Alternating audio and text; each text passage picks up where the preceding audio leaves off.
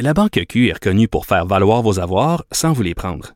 Mais quand vous pensez à votre premier compte bancaire, tu sais, dans le temps à l'école, vous faisiez vos dépôts avec vos scènes dans la petite enveloppe. Hmm, C'était bien beau. Mais avec le temps, ce vieux compte-là vous a coûté des milliers de dollars en frais, puis vous ne faites pas une scène d'intérêt. Avec la Banque Q, vous obtenez des intérêts élevés et aucun frais sur vos services bancaires courants. Autrement dit, ça fait pas mal plus de scènes dans votre enveloppe, ça. Banque Q, faites valoir vos avoirs. Visitez banqueq.ca pour en savoir plus. Cube Radio. Sophie Durocher. Sophie Durocher. Sophie Durocher. Mon nom est Sophie Durocher. Sophie Durocher. Des opinions éclairantes qui font la différence. Cube Radio. Bonjour tout le monde, bon début de semaine. Écoutez, euh, quand j'ai vu en fin de semaine, samedi, euh, des dizaines de milliers de gens défiler dans les rues à Montréal pour euh, se plaindre des mesures sanitaires, se plaindre de la COVID, dire on est tanné, on veut retrouver notre liberté. Je, je vous fais une confidence, je suis partie à pleurer. J'ai l'impression qu'on est embarqué tout le monde dans un bateau, euh, qu'on voit là l'île euh, qu'on va pouvoir accoster euh, sur cette île que, que qui s'appellerait Espoir et que là on est sur un bateau et que là il y a des un bateau de pirates qui vient d'arriver et qui tire sur notre bateau à, à coups vraiment à boulet rouge euh, avec un, un gros canon. J'ai j'ai l'impression qu'ils essayent de saborder nos efforts, qu'ils essayent de nous couler le bateau alors que la vaccination avance si bien. Si il y a ne serait-ce qu'un seul cas de COVID qui se déclare à cause de la manifestation de samedi, je vais être la personne la plus en tabarouette de toute l'histoire du Québec. Vraiment, là, c'est, je manque de mots pour décrire à quel point je suis habité par la colère depuis cette manifestation de samedi. Quand j'ai vu ça, quand j'ai vu des tapons défiler en disant on veut retrouver notre liberté. Vous pensez pas qu'on a envie de la retrouver, nous aussi, notre liberté? Il y a une seule façon de la retrouver. C'est le vaccin, c'est se tenir loin les uns des autres et c'est porter le masque. Quand j'ai vu ça, j'ai poussé un désespéré. Ben voyons donc. La Banque Q est reconnue pour faire valoir vos avoirs sans vous les prendre. Mais quand vous pensez à votre premier compte bancaire, tu sais, dans le temps à l'école, vous faisiez vos dépôts avec vos scènes dans la petite enveloppe. Hmm, C'était bien beau. Mais avec le temps, ce vieux compte-là vous a coûté des milliers de dollars en frais, puis vous ne faites pas une scène d'intérêt. Avec la Banque Q, vous obtenez des intérêts élevés et aucun frais sur vos services bancaires courants. Autrement dit, ça fait pas mal plus de scènes dans votre enveloppe, ça. Banque Q, faites valoir vos avoirs. Visitez banqueq.ca pour en savoir plus. Sophie Durocher. Une femme distinguée qui distingue le vrai du faux. Vous écoutez Sophie Durocher. Quand on se compare, euh, on se console. Quand on se regarde, on se désole. C'est toujours intéressant de voir euh, comment les autres pays se comportent face à cette troisième vague de la COVID-19. On sait bien sûr qu'en Ontario, c'est la cata. En Inde, c'est la catastrophe. Euh, en France, ils ont décidé de faire un déconfinement Quoi qu'il en coûte, c'est une expression qui est beaucoup euh, utilisée par les gens du gouvernement. On va en parler avec Christian Rioux, qui est correspondant du Devoir à Paris et qui est aussi collaborateur ici à Cube Radio à différentes émissions. Christian, bonjour. Oui, bonjour Sophie. C'est quoi cette notion du quoi qu'il en coûte? Ça veut dire on déconfine, peu importe si euh, le nombre de cas dans les hôpitaux augmente. C'est un, c'est un petit peu une drôle d'attitude, non? Oui, ben écoutez, euh, je, le- vous savez, la, la, la France est dans une situation un petit peu particulière en Europe. Euh, ça déconfine beaucoup, euh, je dirais, en Europe, en Espagne, euh, ça déconfine en Italie, ça- au Royaume-Uni, évidemment. Euh, ici, la situation, euh, je vous dirais, s'améliore dans les hôpitaux, en tout cas depuis un certain nombre de jours. On sait que le pic est passé, mais on n'est pas tout à fait au même niveau que, que les autres pays, sauf que euh, Emmanuel Macron est dans une situation un peu bizarre, paradoxale. Les autres euh, premiers ministres, euh, présidents annoncent des déconfinements là immédiats, et lui, il annonce des déconfinements, vous savez, toujours dans trois semaines ou dans ou, dans un mois. Mais, mais évidemment, il faut qu'il occupe l'espace l'espace médiatique. Donc, c'est vrai aujourd'hui, à partir d'aujourd'hui, il y, y a un petit bout de déconfinement en France, c'est-à-dire qu'on va pouvoir se déplacer à plus de 10 km. Là, jusqu'à maintenant, ces déplacements-là étaient restreints, mais euh, le couvre-feu est encore en vigueur, euh, les petits commerces sont encore fermés, les terrasses sont pas encore ouvertes. Et tout ça va venir euh, normalement dans deux semaines, dans trois semaines, et on pourrait, peut imaginer que début juin, tout sera tout sera terminé. Mais vous, vous voyez, c'est un peu c'est un peu une étrange situation, je mhm. dirais, de communication pour le pour pour Emmanuel Macron qui ne peut pas se permettre d'annoncer les de bonnes nouvelles comme on le fait dans les autres pays européens, mais, mais quand même est obligé d'annoncer des choses, donc les annonce toujours euh, à l'avance, euh, sans, sans évidemment savoir quelle sera la situation sanitaire dans, dans, dans trois semaines. Ça me rappelle un petit peu quelque chose que vous avez pas connu euh, sur place, parce que vous étiez pas correspondant du Devoir à ce moment-là, mais dans les années 70, euh, fin peut-être euh, début 80, il y avait une campagne publicitaire. Euh, c'était une fille qui était qui avait un haut de maillot et un bas de maillot, et elle disait, ben la semaine. Oui, c'est ça. Elle, elle, disait la semaine prochaine j'enlève le haut ou la semaine prochaine j'enlève le bas, je me souviens plus. Bref, on a l'impression que le gouvernement fait un petit peu un striptease oui, ça, ça, voilà, ça, avait commencé par le haut, après ça, c'était le bas. C'était une des grandes campagnes publicitaires, euh, ben, qui, évidemment, qu'on a, j'étais au Québec à ce moment-là, et puis on en avait entendu parler. Mais effectivement, voilà, Emmanuel Macron est, est un peu dans la situation de, de, de, de cette euh, jeune fille qui nous annonçait qu'elle enlèverait le haut la semaine, le ou le bas la semaine, la semaine, la semaine prochaine. Mais comme je vous dis, c'est un peu une situation étrange parce qu'effectivement, la France est un peu en décalage en ce moment avec le reste de l'Europe. D'accord. Et on a très hâte, évidemment, que ça se confirme pour euh, l'accès à la France euh, pour les gens qui euh, viendraient de l'extérieur, donc en particulier évidemment du Québec. Et et c'est pas fait encore, mais ça, ça, ça les, les, signes avant-coureurs sont quand même assez euh, positifs. Et euh, évidemment, va falloir qu'on puisse prouver qu'on a été vacciné. Puis en plus, euh, en fin de semaine, la ministre de la Santé canadienne a ouvert la, la, la, la porte en disant absolument que c'était vers ça qu'on s'en allait, un passeport sanitaire canadien. Euh, donc, euh, on va peut-être pouvoir bientôt aller vous rendre visite, Christian. bon, il y a en avance, euh, en avance en termes de vaccination au Canada sur sur la France. Donc. Oui, ça va bien. On est très content de ça.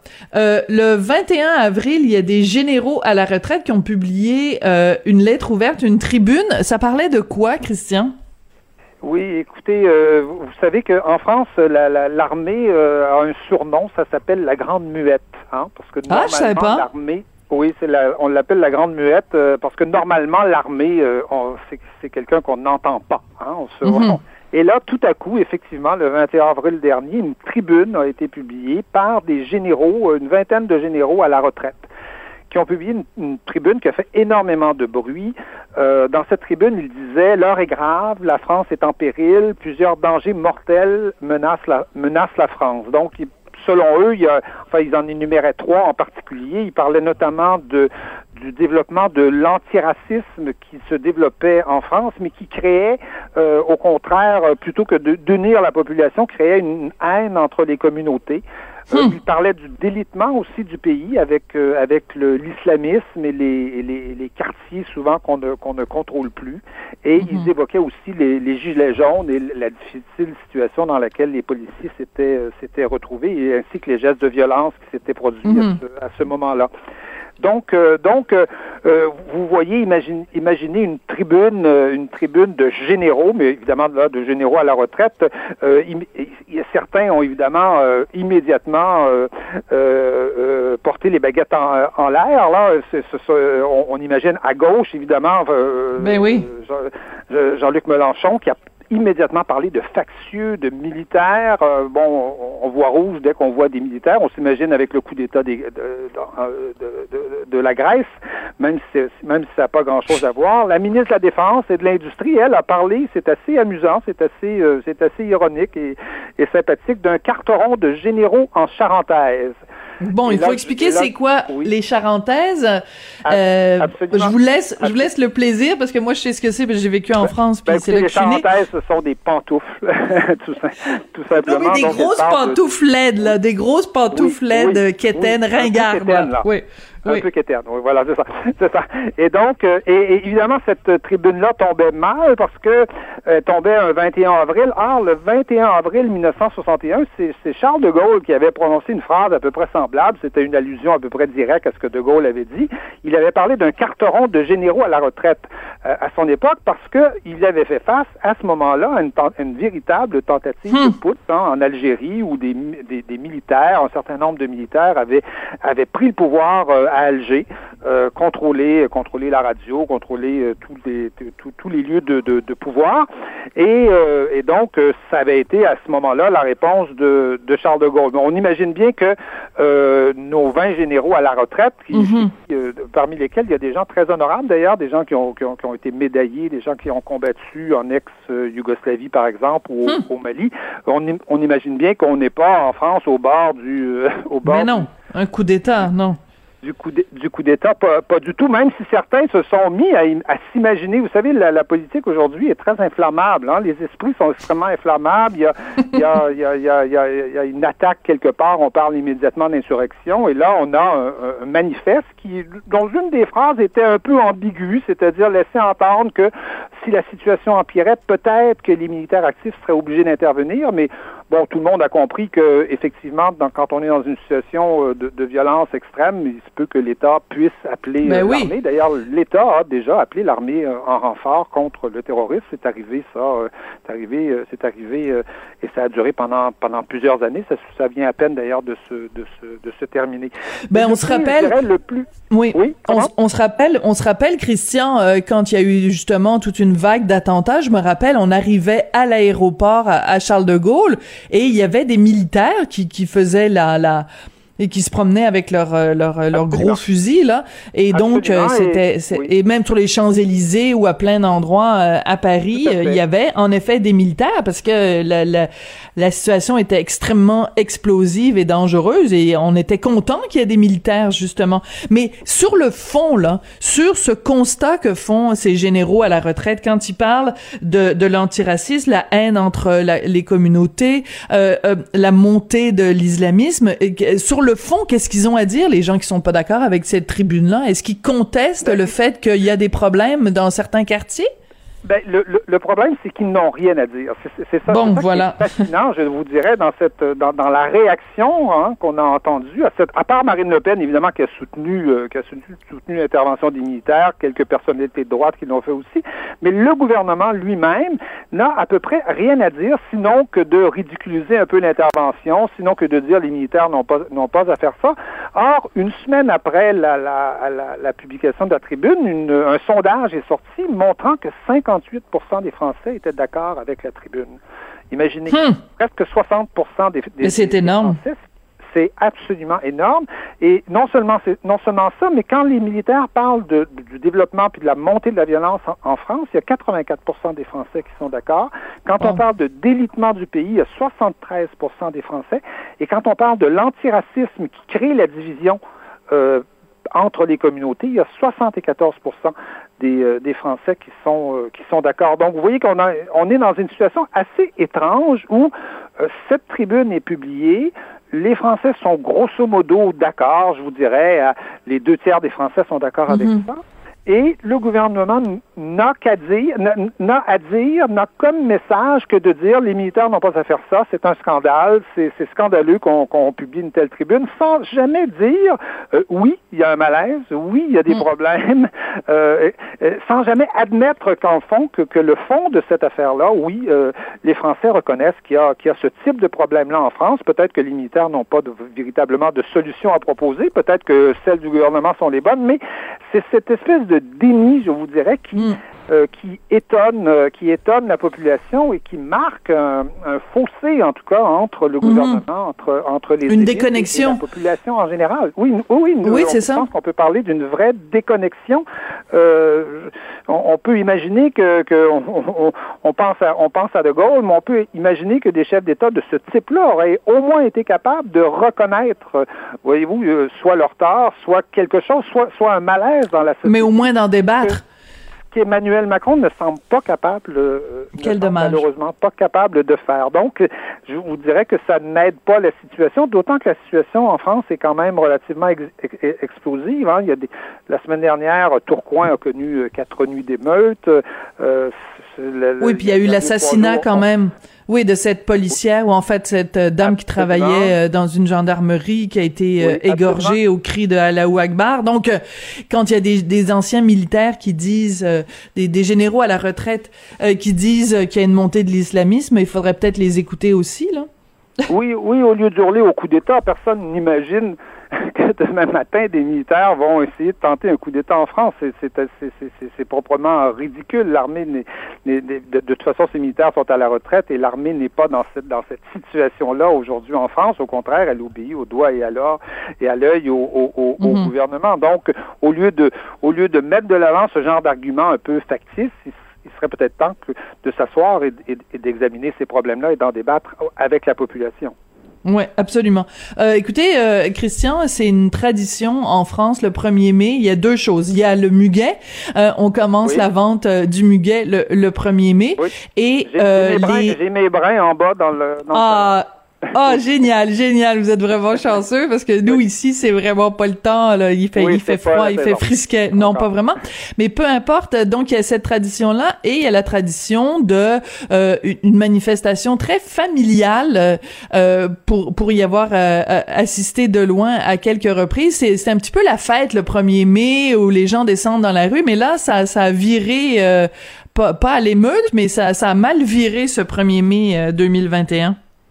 Oui, ben écoutez, je, je- moi je pense clairement qu'on est en train d'assister euh, à, la, à la disparition de ce qu'a été la grande manifestation du 1er mai. Il va probablement en rester quelque chose, mais euh, on, on se souvient que les euh, puis à Montréal, je pense que c'était comme ça aussi, même euh, même à l'époque, on se souvient dans les années 70, 80, 90, même jusqu'à jusqu'à 2000, les manifestations du 1er mai, c'était des grandes fêtes. Hein? On allait là en famille, euh, il n'y avait pas besoin d'être un militant pour aller manifester le, le 1er mai. Ça ramassait d'ailleurs des centaines de milliers de personnes. Euh, samedi, vous savez, à Paris, il y avait entre 17 et 25 000 personnes. Pour, pour Montréal, ça serait un bon chiffre, mais pour Paris, c'est ridicule. C'est Mhm. c'est- absolument ridicule et on s'aperçoit qu'aujourd'hui, ne vont dans ces manifestations-là qu'à peu, à peu près que les militants. C'est-à-dire que Mm. les, les- les- les milieux populaires, les ouvriers, les employés, les, les, les caissières de, de, de, de, restaurants, de, ma- de, magasins ne vont plus dans ces, dans ces manifestations-là toutes sortes de raisons, euh, euh, parce que d'abord, euh, ces manifestations-là sont de plus en plus violentes et euh, la Mhm. dernière, en fait, ça fait au moins trois ou quatre euh, 1er mai en France que la manifestation se, se, se, se déroule très mal. Donc, évidemment, on n'amène pas ces enfants-là et on va pas se pointer, euh, se pointer là. Et cette année, imaginez, on est allé, les, les militants Black Bloc là, qui, euh, qui, qui, qui Mhm. arrivent euh, cagoulés, euh, armés dans ces manifestations-là, déguisés pour pas qu'on les, qu'on les reconnaisse, euh, se sont attaqués directement à des militants de la CGT. Vous, vous savez que la CGT, Un des c'est un peu syndicats, comme la CSN chez nous. Hein? Mhm. C'est- C'est le, c'est le grand syndicat de gauche. C'est- lui qui a inventé le 1er mai. C'est la CGT qui a inventé le, le 1er mai. La fête des travailleurs, ouais. privée, ça, le 1er mai. Et donc, euh, on a attaqué, imaginez, le service d'ordre de, de, de, de, la CGT. 21 C'est assez symbolique. Quatre- Ouais.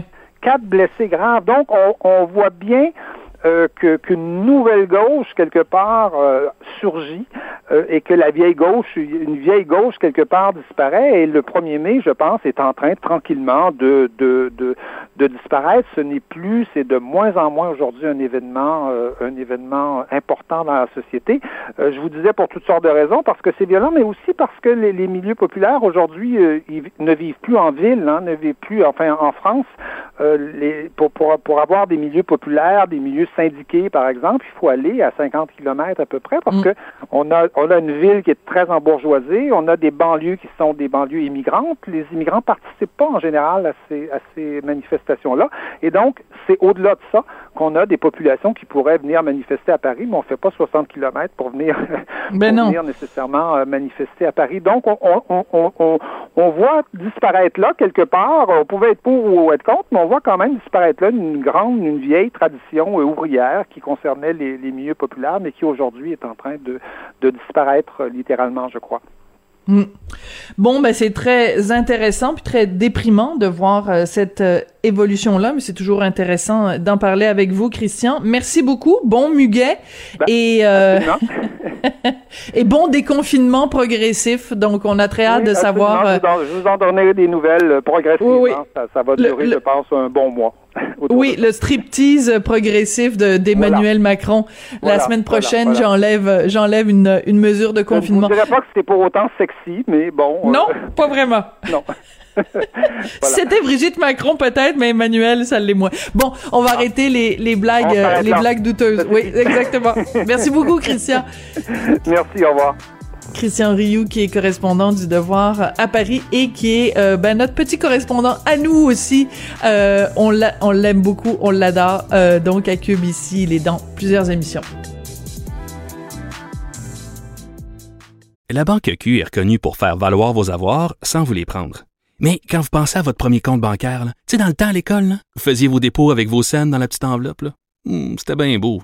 Mais avec le temps, à ce compte-là vous a coûté des milliers de dollars en frais, puis vous ne faites pas une scène d'intérêt. Avec la Banque Q, vous obtenez des intérêts élevés et aucun frais sur vos services bancaires courants. Autrement dit, ça fait pas mal plus de scènes dans votre enveloppe, ça.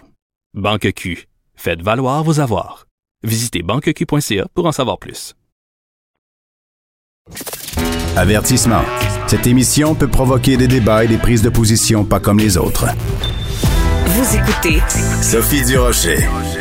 Quel impact ça a dans la population quand une personnalité connue parle de sa dépendance, sa dépendance à l'alcool et à d'autres euh, substances. C'est la question qu'on peut se poser depuis quelques jours, en fait depuis plusieurs mois, puisque Marie-Pierre Morin euh, l'a dit à quelques reprises qu'elle avait des dépendances, mais c'est de plus en plus clair et c'était très clair hier soir à Tout le monde en parle. Donc quel impact ça a quand quelqu'un de connu dit moi je suis alcoolique, j'ai un problème, je me soigne, je vais en thérapie. On va parler de tout ça avec Anne-Élisabeth Lapointe, elle est directrice générale de la fameuse maison Jean Lapointe. Bonjour Madame Lapointe, comment allez-vous? Bonjour, je vais bien, merci. Écoutez, je veux pas qu'on qu'on s'attarde nécessairement sur le cas précis de Marie-Pierre Morin, puisque euh, comme toute personne qui euh, fréquente des euh, rencontres anonymes, elle a le droit à un certain anonymat. Mais je veux qu'on réfléchisse ensemble, Madame Lapointe, à l'impact que ça a quand quelqu'un va sur la place publique en disant ces quelques mots « je suis alcoolique ». Quel impact ça a? Écoutez, c'est sûr que euh, et, et, et on parle de la maison Jean Lapointe, on parle donc de Jean Lapointe. Et euh, pourquoi j'en parle, c'est que euh, il a été un des premiers à, à, avouer finalement aux Québécois et aux Québécoises qu'il avait un problème d'alcool. On recule évidemment il y a plus de 40 ans. Et euh, à cette époque-là, il y avait énormément de préjugés et de tabous autour des personnes qui pouvaient avoir des problèmes d'alcool. Alors, ce que ça fait, le premier impact, c'est justement de, de, de d'enlever une, un certain, une certaine stigmatisation et des préjugés qu'on peut avoir envers ces gens-là parce qu'on se fait toutes sortes d'idées de ce que c'est un alcoolique. Mhm. Alors là, évidemment, on, on, avance dans le temps, on est en 2021. Quelqu'un aujourd'hui qui fait le même exercice, ça a le même impact parce que veut, veut pas en 2021, il y a encore beaucoup de préjugés entourant euh, les gens qui ont des problèmes de consommation de substances, que ce soit l'alcool ou n'importe quel autre. Alors, euh, c'est toujours quelque chose qui est euh, qui est favorable parce que oui, on parle de l'anonymat quand on adhère au groupe d'entraide comme les alcooliques anonymes. Voilà. Mais peu importe qu'on adhère à ce mouvement-là ou pas, la personne elle a le droit de s'afficher comme mmh. ayant des problèmes. Là, on parle d'alcool, ça peut être bien d'autres problématiques. Alors, c'est sûr que euh, ça fait en sorte que, dépendamment comment est-ce que la sortie elle est faite, euh, euh, le contexte, comment est-ce qu'on perçoit la personnalité publique, c'est sûr que ça peut encourager d'autres personnes aussi à aller soit faire le même euh, le même coming out entre guillemets, ou à tout le moins peut-être d'aller chercher de l'aide. Et c'est ce qu'on a vu, euh, je vous dirais, il y a quelques années, quand Étienne Boulay euh, s'est affiché comme étant quelqu'un qui avait eu des problèmes de consommation. Ce que l'impact que je sais que ça a eu, c'est que nous, il y a des gens qui ont demandé de l'aide à la maison Jean Lapointe hum. et qui ont dit c'est parce qu'Étienne Boulay en a parlé, je me suis reconnue, ça m'a inspiré. Alors, c'est pour ça que de façon générale, oui, on voit ça d'un de, de, de, point de vue quand même assez favorable, positif pour la personne qui le fait et aussi pour l'impact que ça peut avoir dans la société. Ça, c'est très intéressant. Bon, vous faites deux parallèles. Faites un parallèle avec Jean Lapointe lui-même il y a une quarantaine d'années. Faites un parallèle avec euh, Étienne Boulay. Donc, si on se base sur ces deux expériences-là précédentes, il est tout à fait possible qu'il y ait un effet Marie-Pierre Morin et que, les gens appellent chez vous ou qu'ils appellent ailleurs. Euh, c'est possible que ça déclenche donc un, un, un, sentiment de d'identification. Quand on entend Marie-Pierre Morin dire j'ai un dédoublement de personnalité, il y a deux Marie-Pierre, celle qui travaille, qui est sobre, et celle qui boit trop et qui a un comportement néfaste. Il y a des gens qui se reconnaissent là-dedans. En même temps, est-ce que ah c'est possible est-ce que c'est possible que, euh, parce que je regarde, mettons, sur les médias sociaux, il y a plein de gens qui disent, ouais, mais le fait qu'elle soit alcoolique ou le fait qu'elle ait une dépendance, ça n'excuse pas ses comportements. Est-ce que, mm-hmm. est-ce que, est-ce qu'il n'y a pas un danger justement que des gens se disent, bon ben moi, euh, ce, ce, c'est pas grave euh, que j'ai tel tel comportement parce que je suis malade, puis ma dépendance, c'est c'est pas moi vraiment qui ai commis ces gestes-là, c'est le moi dépendant qui a commis les gestes? Écoutez, moi, je n'ai, euh, justement, sachant que j'avais euh, l'entrevue avec vous ce matin, je ne suis donc pas allée regarder euh, les articles sur Marie-Pierre Morin, ni l'entrevue qu'elle a donnée hier à Tout le monde en parle, parce que justement, je voulais pas embarquer dans, dans justement, son cas particulier. Le oui. Pardon? De pas de, de pas s'attarder sur son cas particulier à elle. Exactement. Mais ce que je, parce que c'est pour ça que je vous disais, ça dépend comment est-ce que la sortie elle est faite. Ce qu'on sait, c'est que l'alcool, euh, c'est un dépresseur. Euh, ça agit sur le sur notre cerveau. Et c'est sûr qu'un des effets, c'est que ça nous désinhibe. Alors effectivement, on peut se comporter d'une certaine façon quand on a bu trop, quand on a bu de l'alcool, dépendamment de la personne. Mais comme vous le dites, ça ne peut pas tout excuser, hein, parce que euh, ça désinhibe. Ça veut dire que si on est très timide, ça va nous dégêner. Alors, mhm. il y a cet aspect-là peut-être, mais je veux dire, on, on, est quand même la même personne.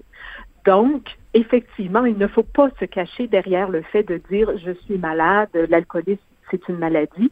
Et même si nous, à la maison Jean Lapointe, on reconnaît l'alcoolisme et les autres dépendances comme étant des maladies, ça ne peut pas ce qu'on envoie comme message, nous, aux gens qui viennent chez nous, c'est OK, tu n'es peut-être pas euh, responsable du fait que tu es alcoolique, mais tu es très certainement responsable de ton rétablissement et de ce que tu fais dorénavant mm. avec toute l'information maintenant que tu sais.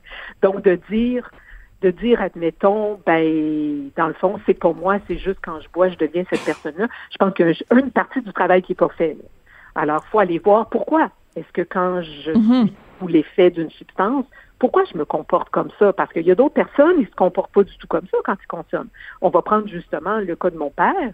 Mon père, quand il buvait, ben, premièrement, c'était très social parce qu'il jouait dans les cabarets, dans les clubs, mais mon père avait le vin triste. Donc, lui, hmm. c'était plus qu'il ne s'apitoyait pas qu'il s'apitoyait, mais il y avait, il y avait de la, il y avait de la tristesse par rapport à plein de choses dans sa vie. Donc, on peut pas, on peut pas donner euh, tout le blâme à la substance. Et c'est important de ne pas le faire justement parce que, comme vous dites, les gens après ça vont partir pour dire ah, ben c'est pas de ma faute, j'ai un problème d'alcool. Mm-hmm. Non, on peut pas. Il faut quand même se responsabiliser euh, et corriger ce qu'on a peut-être pu faire sous l'état de, de, de, substance, sous l'état en fait euh, en état d'ébriété. Très intéressant, très intéressant. Puis j'apprécie beaucoup aussi euh, votre candeur à parler euh, de, de, ce qui est arrivé à votre père. C'est toujours important de, de nommer les choses et de parler en toute, en toute transparence. Euh, Madame Lapointe, il y a un autre point qui est important. Quand on, une personne va sur la place publique comme ça et parle ouvertement de ses problèmes de dépendance et parle de sa démarche, on peut être surpris parfois. Quand quelqu'un nous dit, ben moi j'ai fait une retraite fermée euh, pendant 21 jours, euh, où euh, je, je, je, fais partie de groupes anonymes, etc., de groupes d'entraide.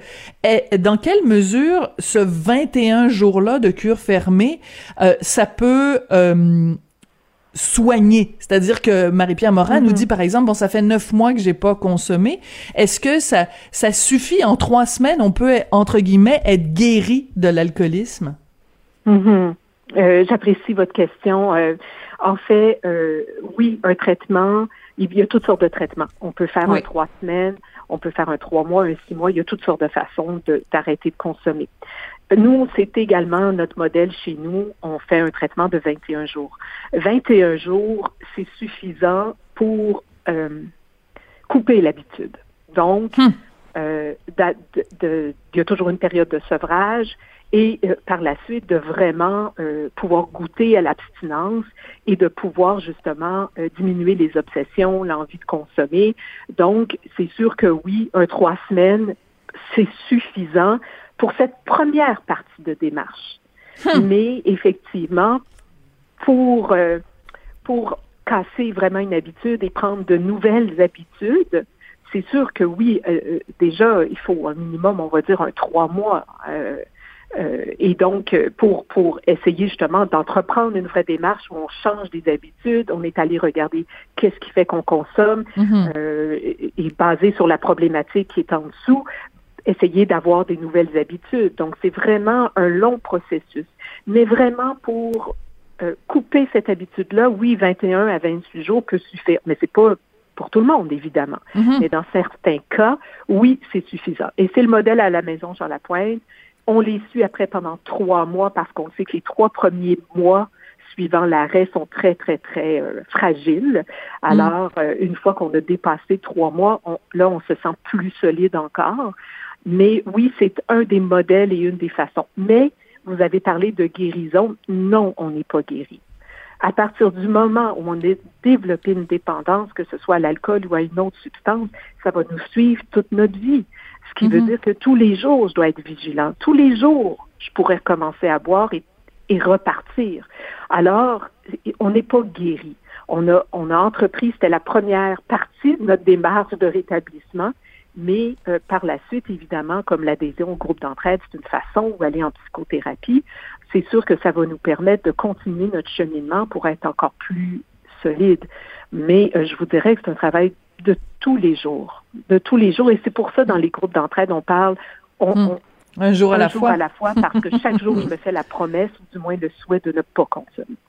Ouais, c'est très très intéressant, puis j'apprécie vraiment beaucoup que vous preniez le temps euh, aujourd'hui, Madame Lapointe. Euh, beaucoup de questions encore. Euh, je sais que à la maison Jean Lapointe, euh, vous avez innové en 2020 à cause de la pandémie avec donc euh, ce, ce, ce 21 jours de traitement par Zoom. Donc la question qu'on se pose, c'est est-ce que c'est aussi efficace quand on fait ce, ce 21 jours, quand on le fait par Zoom, versus le faire euh, en personne, en chair et en mm-hmm. os? C'est quoi la... Oui. Parce que là, ça fait plusieurs mois maintenant, vous êtes capable de voir ce qui marche, ce qui marche pas. Est-ce que c'est efficace à 100% comme les traitements mhm. en personne? Mhm. Encore une fois, j'apprécie vraiment vos questions. Écoutez, on a été, on le savait que ça fonctionnerait, mais on a été drôlement surpris de ah, oui. du programme virtuel, qui d'ailleurs est encore euh, offert parce qu'il y a des mhm. gens pour toutes sortes de raisons là, ne viendront pas en traitement euh, interne.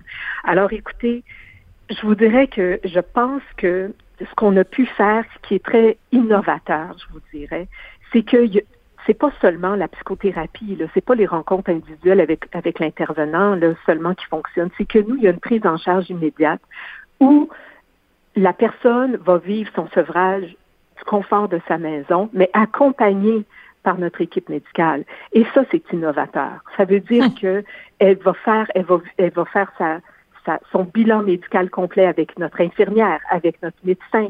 On va envoyer la, médication de sevrage à la maison. On va s'assurer de la prise de la médication à tous les jours. On surveille le sevrage, donc on envoie euh, l'appareil pour prendre la pression. Donc on, fait tout pour que la personne puisse vivre un sevrage en sécurité. Et à travers tout ça, les rencontres avec l'intervenant. Alors, je vous dirais que jusqu'à présent, euh, ça a été excessivement positif. Et ceci dit, c'est comme on a maintenant, la maison est ouverte. Il faut comprendre qu'on a fermé temporairement parce qu'on n'avait pas ce qu'il fallait pour accueillir mm-hmm. de façon sécuritaire les gens. Si la personne, on voit que le sevrage ne se passe pas bien, on prend aucune chance, puis on dit à la personne, va à l'hôpital ou viens chez nous, vive ton hmm. sevrage, et on continuera par la suite en virtuel. Alors, je vous dirais que c'est très concluant. Il y a pour qui des gens de venir, de, de sortir de la maison, d'aller dormir ailleurs, d'être entouré de gens. Il y en a pour qui ça ne fait pas, là, sont pas à l'aise. Et le traitement virtuel devient une solution pour ces gens-là. Ou des gens qui, comme là, on en a une en ce moment en traitement, elle a de jeunes enfants à la maison.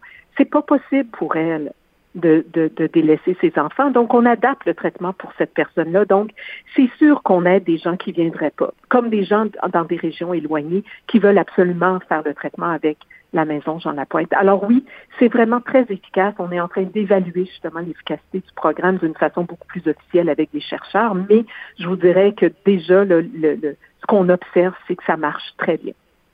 Ça, c'est très important ce que vous venez de dire, Madame Lapointe, parce que je suis sûre que euh, il y a beaucoup de gens qui ont entendu donc euh, euh, Marie-Pierre Morin confirmer que elle, son, son 21 jours, ça avait été fait par Zoom. Puis il me semble que j'entendais le Québec, des millions de gens, des milliers de gens qui disaient ben, voyons donc cette affaire-là, voir si on peut faire un traitement par Zoom mais vous, vous nous le confirmez aujourd'hui, l'efficacité de, de, de, de, ce traitement-là. Donc, ça veut dire que une des choses qu'on aura apprises pendant la pandémie, c'est qu'on pouvait faire du télétravail, de la télémédecine, du, de la mm-hmm. télééducation, euh, de la télé, toutes sortes de patentes, des téléspectacles mais aussi le télétraitement et que ça marche.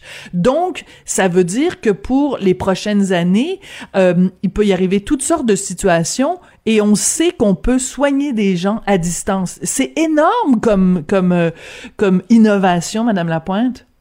Vraiment, vraiment. Et nous, ça faisait des années qu'on se disait, il va falloir commencer à offrir le virtuel. Hum. finalement, il y avait toujours d'autres priorités. La pandémie nous a poussé à aller de l'avant et finalement le démarrer, ce programme-là. Et euh, vraiment, c'est là pour rester assurément comme le télétravail, comme bon, euh, toutes sortes de, de, de, de disons, de soit d'emplois qui vont pouvoir se poursuivre en télétravail. Mhm. La même chose, ceux qui consultent en psychothérapie, qui le font de façon virtuelle. Effectivement, c'est très concluant. Et il y en a qui vont même préférer cette façon-là. Euh, une dernière question, Madame Lapointe. Oui. Euh, en s'éloignant, mais pas trop, du cas de Marie-Pierre Morin, quand quelqu'un fait son coming out, entre guillemets, euh, d'alcoolique ou de dépendant, quelle est la meilleure attitude à avoir? Envers cette personne-là? Est-ce que c'est le jugement? Est-ce que c'est euh, une sentence de, de non-travail à vie? Est-ce que c'est l'acceptation, le dialogue, l'écoute? C'est quoi la, la bonne attitude à avoir avec quelqu'un qui dit je suis dépendant, je suis alcoolique? Évidemment, on peut pas changer euh, les, les gens. Il y aura toujours des gens qui vont vouloir critiquer et condamner. Mais quand on est dans l'entourage de cette personne-là, c'est le non-jugement, c'est l'accueil, même si on ne comprend pas le fait que cette personne-là été assez courageuse pour le dire. Je crois qu'il faut euh, qu'il faut juste dire, écoute, je, suis pas certaine de, tout comprendre, mais je suis là avec toi, euh, et puis je peux t'écouter, euh, et puis et je te jugerai pas. Alors moi, je pense que c'est c'est vraiment ça, c'est l'accueil, l'accueil total, parce que je pense que quelqu'un qui, qui vit avec une dépendance et qui, après tant de temps, finit par dire, écoutez, moi, j'ai un problème, ça, cette personne-là sort du déni, premièrement, ce qui mm. est énorme, et euh, elle le sait qu'à partir du, du, moment où elle le nomme, elle ne peut plus se cacher. Et ça, mm. c'est un énorme pas pour cette personne-là, et donc, le mieux qu'on peut faire, c'est de l'accueillir. Très intéressant. Madame Lapointe, euh, je vous remercie vraiment, c'est très apprécié, très éclairant. Je sais pas si ça se dit, là, peut-être que je viens d'inventer un mot, une formule, mais euh, vraiment, merci de nous avoir éclairé de vos lumières et de nous avoir parlé de ça. Alors, on va attendre quelques jours pour voir s'il y a vraiment cet effet, euh, Marie-Pierre Morin, entre guillemets, s'il y a des gens qui, qui vous appellent, vous ou d'autres organismes, pour dire, ben, écoutez, moi, je me suis reconnue dans son témoignage, donc j'ai décidé de faire quelque chose, de me reprendre en main. Anne-Élisabeth Lapointe, vous êtes directrice générale de la Maison Jean Lapointe. Merci euh, beaucoup de votre témoignage euh, et de votre entrevue aujourd'hui. Et vraiment, merci à vous euh, de parler de ce sujet-là qui est si important. Merci beaucoup. La Banque Q est reconnue pour faire valoir vos avoirs sans vous les prendre. Mais quand vous pensez à votre premier compte bancaire, tu sais, dans le temps à l'école, vous faisiez vos dépôts avec vos scènes dans la petite enveloppe. Hmm, c'était bien beau. Mais avec le temps, à ce compte-là vous a coûté des milliers de dollars en frais, puis vous ne faites pas une scène d'intérêt. Avec la banque Q, vous obtenez des intérêts élevés et aucun frais sur vos services bancaires courants. Autrement dit, ça fait pas mal plus de scènes dans votre enveloppe, ça. Banque Q, faites valoir vos avoirs. Visitez banqueq.ca pour en savoir plus. De la culture aux affaires publiques. Vous écoutez Sophie Durocher, Cube Radio. Vous connaissez Jordan Dupuis, animateur, chroniqueur culturel. Vous avez lu euh, c'est des articles sous sa plume dans les magazines, entendu à la radio, vu à la télé. Mais aujourd'hui, je voulais parler avec Jordan Dupuis, le, le citoyen, parce que il y a quelques jours de ça, il a subi une chirurgie de reconstruction. Il est au bout de la ligne. Jordan, bonjour. Bonjour Sophie. Bon matin. Bonjour. Ben bonjour Jordan, c'est quoi une chirurgie de reconstruction? Ben écoute, c'est d'abord et avant tout te parler de, en direct du sol de chez mes parents en convalescence. Dans ma chambre d'adolescent euh, que j'avais pas vue depuis ben ben longtemps. Euh, en fait, une chirurgie de reconstruction, euh, Sophie. D'ailleurs, merci beaucoup d'en parler. Ben, c'est important. J'ai reçu beaucoup, beaucoup, beaucoup de messages depuis que j'ai exposé publiquement cette démarche-là, en fait, moi, j'ai perdu euh, à peu près 200 livres. Euh, je faisais 340 livres à l'époque, donc euh, évidemment, les tissus se sont atrophiés, les muscles aussi. La peau s'est étirée, mes organes se sont déplacés même. Donc, ce que j'ai subi jeudi dernier, c'est la deuxième d'une série de trois. Une chirurgie de reconstruction, donc de redrapage du corps, replacer par exemple les abdominaux dans le cas dans le cas de jeudi dernier. Euh, et l'an dernier, ben, on a refait mes fesses et mes mamelons. Donc, on a reconstruit mon postérieur parce que dans la perte de poids, tout ça s'était atrophié. Donc, euh, c'est un long processus qui, euh, qui je trouve, et c'est un peu, et tu parles de citoyen, je trouve que, que c'est le bon terme parce que je trouve que ça devrait faire partie du de l'ensemble euh, des services qu'on offre aux citoyens qui perdent énormément de poids, d'autant plus que c'est suivant une chirurgie bariatrique que j'ai eue. Donc, euh, ça devrait faire euh, partie d'un ensemble de de, de, de, rétablissement et c'est pas du tout le cas. Donc, je reçois énormément de messages de gens qui sont. Moi, j'ai la chance d'avoir la chance entre guillemets d'avoir certaines parties de, ma reconstruction qui sont payées par le gouvernement parce qu'on a pu démontrer qu'elles étaient d'ordre médical, donc me causant des problèmes médicaux. Mais mm-hmm. sinon, toute la reconstruction physique suivant une perte de poids, euh, c'est aux frais des patients, donc ça peut monter jusqu'à 25 000 Donc, il y a beaucoup de gens qui en ce moment qui sont euh, qui sont vraiment euh, seuls avec avec leurs problèmes physiques, que certains peuvent penser anodins, mais qui sont vraiment euh, un fardeau tant physique que psychologique à porter. Donc, euh, j'espère, en tout cas, en médiatisant mon histoire, que, que le gouvernement va prendre euh, cette étape-là du processus final de, de transformation et de perte de poids comme un, un tout, tu sais. Parce qu'il y a plein de gens, je suis sûre, qui se disent, qui te regardent aller puis qui se disent, ben bon, ben c'est juste la chirurgie esthétique. Pourquoi moi je paierais ça avec mes taxes? Est-ce que ça ressemble un peu à ça? C'est exactement ça, Sophie. Euh, en fait, euh, moi, depuis que j'ai perdu ce poids-là, je je coûte plus rien à la société. Je coûte plus rien en termes de problèmes physiques. À 340 quelques livres, j'avais de l'hypertension, des hmm. problèmes euh, de genoux, des problèmes de foie, de vésicule biliaire dont je me suis enlevé. Donc, j'avais une panoplie de problèmes qui maintenant sont réglés à cause de la perte de poids. Et cette perte de poids-là, oui, elle est venue avec une chirurgie bariatrique, mais aussi parce que j'ai réglé de façon personnelle un immense trouble alimentaire que je traînais depuis des années. Ça, ça n'a jamais hmm. été euh, supporté par le gouvernement. Et euh, moi, ce que, ce que je trouve, c'est qu'on n'est pas dans une société de prévention. Euh, et Totalement. C'est tellement vrai ce que tu dis. Tellement. Ben oui. Et, et, et euh, je veux dire, une femme qui se fait enlever les, un sein pour le cancer du sein, on lui reconstruit euh, pour son estime corporelle et son estime de soi, qui est tout à fait légitime. Hein? Euh, je veux dire, son corps est, aussi valable que le nôtre. Et pourquoi dans le cas d'une perte de poids, euh, d'un obèse qui souffre de, de troubles alimentaires, c'est pas considéré. Et je trouve que c'est là que, que, que vient qui vient jouer le, la stigmatisation des personnes obèses autour du poids parce que pour les gens qui, qui, qui, qui les commentaires négatifs que j'ai reçus, ben c'est ben ça. Tu as perdu ton poids, tu étais gros, c'est à toi de payer maintenant. C'est plus complexe que ça, d'avoir euh, subi une transformation physique et psychologique, d'avoir passé des années en thérapie, mm. vient avec un coût à payer, physique et psychologique.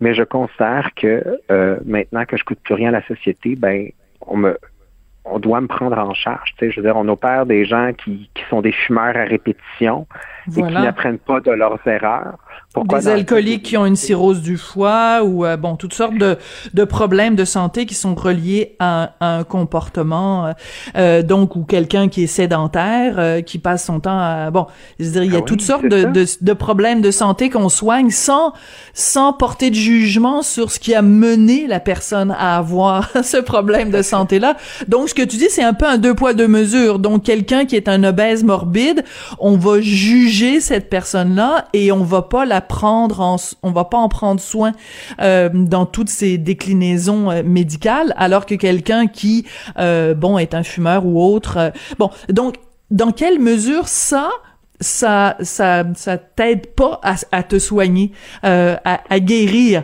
Parce que tu es dans un ben, processus de rétablissement toi Jordan en ce moment.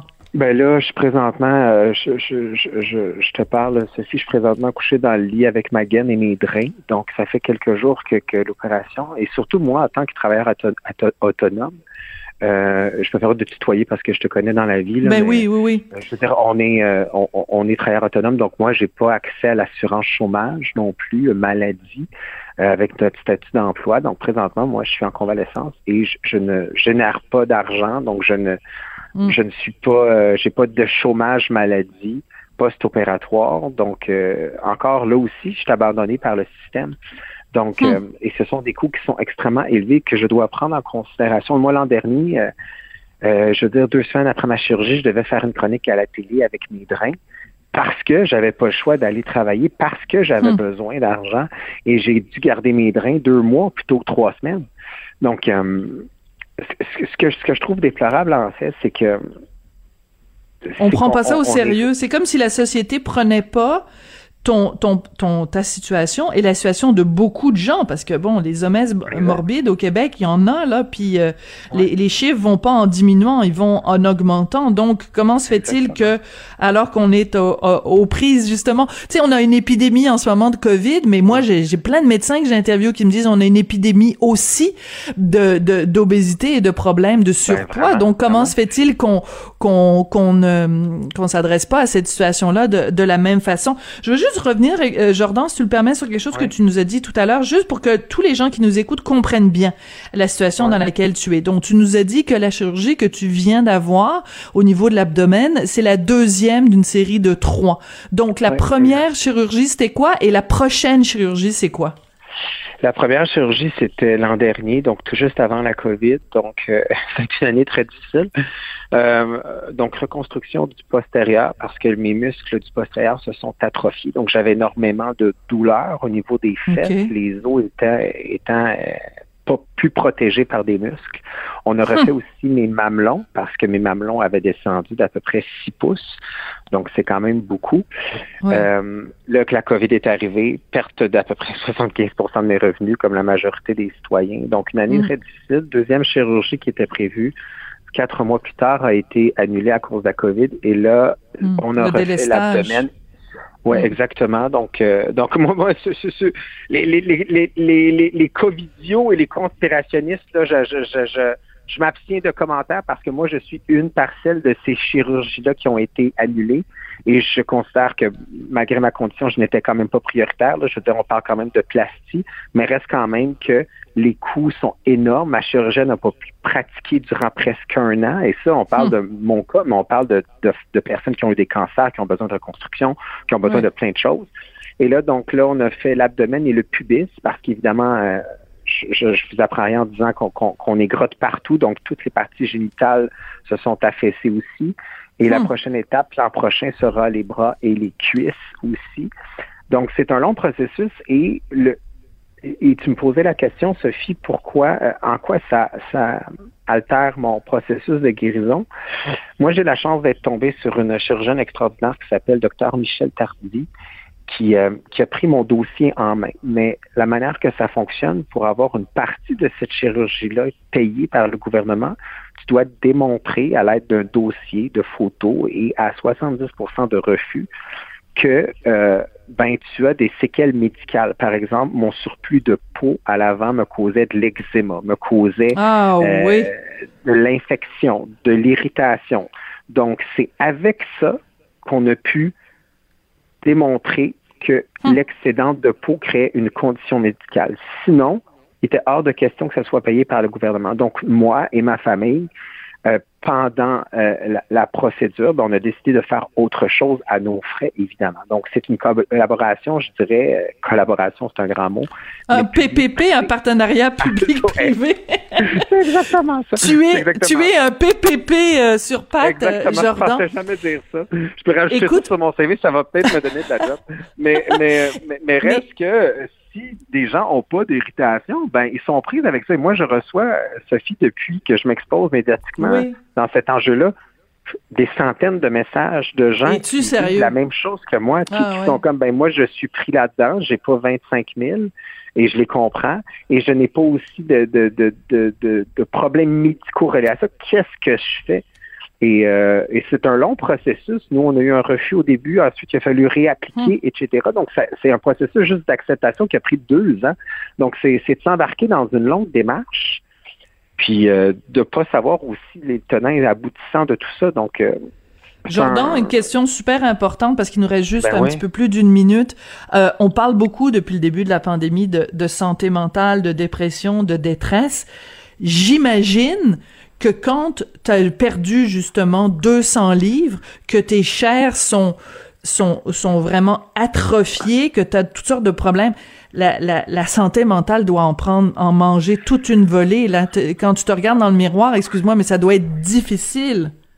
Ah mon Dieu, euh, moi ça a été, euh, moi je suis passé d'une spécialiste en troubles alimentaires, donc une psychologue, à un sexologue spécialisé en images corporelles et en intimité pour les hommes gays parce que mon corps ayant tellement changé, euh, je n'étais pas capable de vivre avec ce nouveau corps-là qui m'isolait parce que quand je faisais 340 livres, Sophie, les gens savaient à quoi s'attendre. Je veux dire, j'étais obèse de l'extérieur. Maintenant, nu, c'est une autre chose. Donc, je, je, je veux dire, mes parties génitales étaient recouvertes par un tablier de peau, là, presque. Là, donc, mm. donc, ça m'a énormément, énormément isolé. Euh, intimement, euh, sexuellement, euh, au niveau relationnel aussi. J'ai travaillé beaucoup en psychothérapie pour passer par-dessus ça. Donc, mon corps, maintenant, je l'accepte. Mais maintenant, je suis en train de fermer un livre qui est très, très important parce que je souhaite que ce corps-là soit, ne serait-ce qu'à la hauteur du travail que j'ai fait puis de l'estime de moi que j'ai maintenant. Écoute, c'est euh, un, témoignage tellement important. Je te remercie, Jordan. Ah, ça prend énormément d'humilité, énormément de courage pour témoigner comment tu le fais, comme tu le fais. Écoute, bonne chance pour ton rétablissement. On salue tes parents qui t'accueillent dans ton sous-sol. mes, pauvres, mes pauvres parents. Merci. Puis euh, on a très hâte de te réentendre, de te relire et de te revoir à la télé. Je t'embrasse. Je te prends dans mes bras à distance, Jordan. Et prompt rétablissement. Vraiment, euh, c'est super important la démarche que tu fais en ce moment. Je t'embrasse aussi. Merci de, parler de ça. C'est un sujet qui est sexy, mais je pense qu'il est important. Je t'embrasse. Très, très important. Jordan Dupuis, donc euh, animateur, chroniqueur euh, culturel. Et c'est avec son témoignage que se termine l'émission. Je voudrais remercier Jean-François Roy à la mise en onde, à la réalisation et William Boivin à la recherche. Merci beaucoup et à demain.